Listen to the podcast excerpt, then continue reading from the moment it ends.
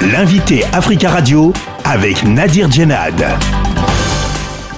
Antoine Glaser, bonjour. Bonjour. Vous êtes journaliste et écrivain français, spécialiste des relations entre la France et le continent africain. Vous êtes co-auteur avec le journaliste Pascal Hérault du piège africain de Macron aux éditions Fayard dans la collection Pluriel. Le président français Emmanuel Macron effectuera une nouvelle tournée sur le continent africain. Il se rendra à partir du 1er mars dans quatre pays d'Afrique centrale, le Gabon, l'Angola, le Congo et la République démocratique du Congo. Quels sont, selon vous, les objectifs du président français? Je pense que le président français, on a bien vu à sa conférence de presse qu'il voulait un peu euh, euh, sortir euh, de cette position de la France gendarme de l'Afrique euh, comme la France, elle quand même l'armée française s'est fait humilier à, dans l'ensemble des pays comme le, le, Mali ou même le Burkina Faso.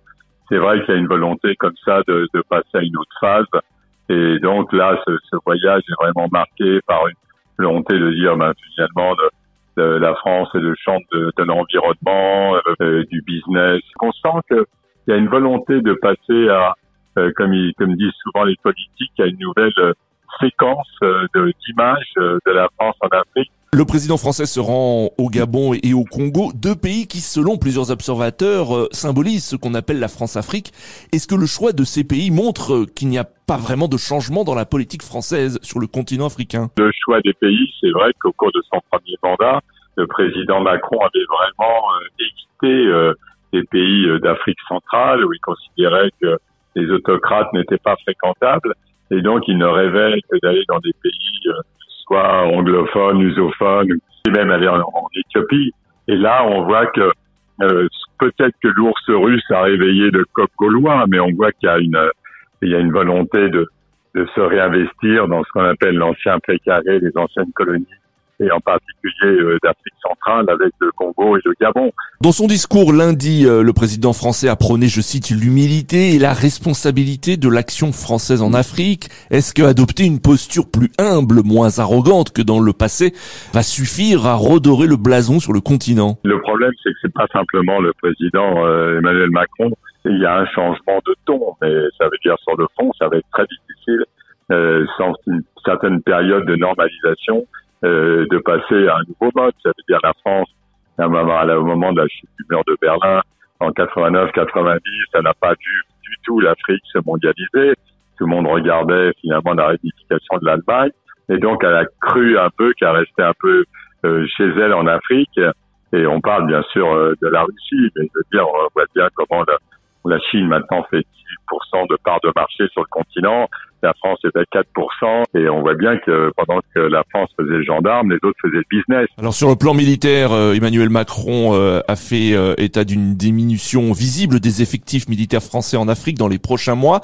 Est-ce que le président français a pris conscience que l'armée française dans certains pays n'était plus la bienvenue? Oui, je pense qu'il y a là, par contre vraie prise de conscience que la, le côté que la logique militaire, cette présence de, de, de gendarmes de l'Afrique à l'ancienne, hein, c'est vrai que euh, cette opération extérieure euh, Barkhane était, a été euh, a été perçue comme une sorte d'anachronisme historique de voir des véhicules avant blindés qui étaient bah, des drapeaux français dans le Sahel.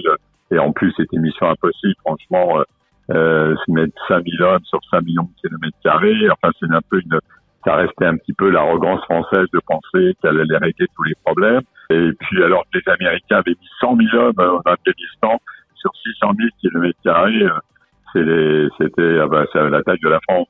Donc c'était un peu non seulement une mission impossible, mais donner l'impression qu'il allait tout régler, organiser les élections comme au Mali, cette espèce d'orgueil qui restait de la France. Je pense a une sorte de, de, réveil un peu, un peu, un peu dur, un peu sévère après le, euh, la fin de Barkhane au Mali, après la fin des opérations Sabre au Burkina Faso. Euh, on voit que là, il y a, y a, une volonté de, de passer à autre chose la France déploie encore quelques 3000 militaires sur le continent, notamment au Niger et au Tchad. Est-ce que dans le cadre de cette euh, nouvelle orientation de la politique française en, en, Afrique, il y aura euh, encore moins de militaires? La Djibouti est quand même à part, ça reste quand même un point euh, géostratégique. Il y a tout le monde entier, il y a les Chinois, les Américains, tout ça à Djibouti, et en plus c'est plus tourné vers l'océan Indien et les pays du Golfe. Donc ça, ça va pas vraiment bouger. Ailleurs, il y aura une réduction effectivement des, des effectifs qui a déjà été réduit. Par exemple, là, en à Libreville, il y, a, il, y a, il y a 350 soldats, il y en avait 900 avant. Euh, bon, il y a 950 à, aussi à Côte d'Ivoire, mais c'était là, à un moment donné, c'était vraiment le, la, la, base logistique arrière de, de, toutes les opérations dans le Sahel. Malgré tous ces discours, Emmanuel Macron, on avait toujours l'impression qu'il était encore le, le, grand chef euh, de blanc de, de l'Afrique depuis l'Élysée. Euh, ça s'est vu euh, en particulier quand il s'adressait aux chefs d'État dans le cadre du G5 Sahel et autres.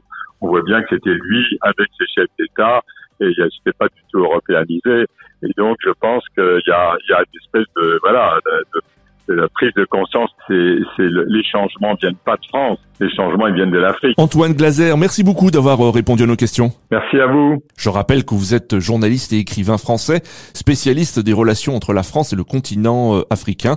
Vous êtes co-auteur avec euh, le journaliste Pascal Hérault du piège africain de Macron aux éditions Fayard dans la collection Pluriel.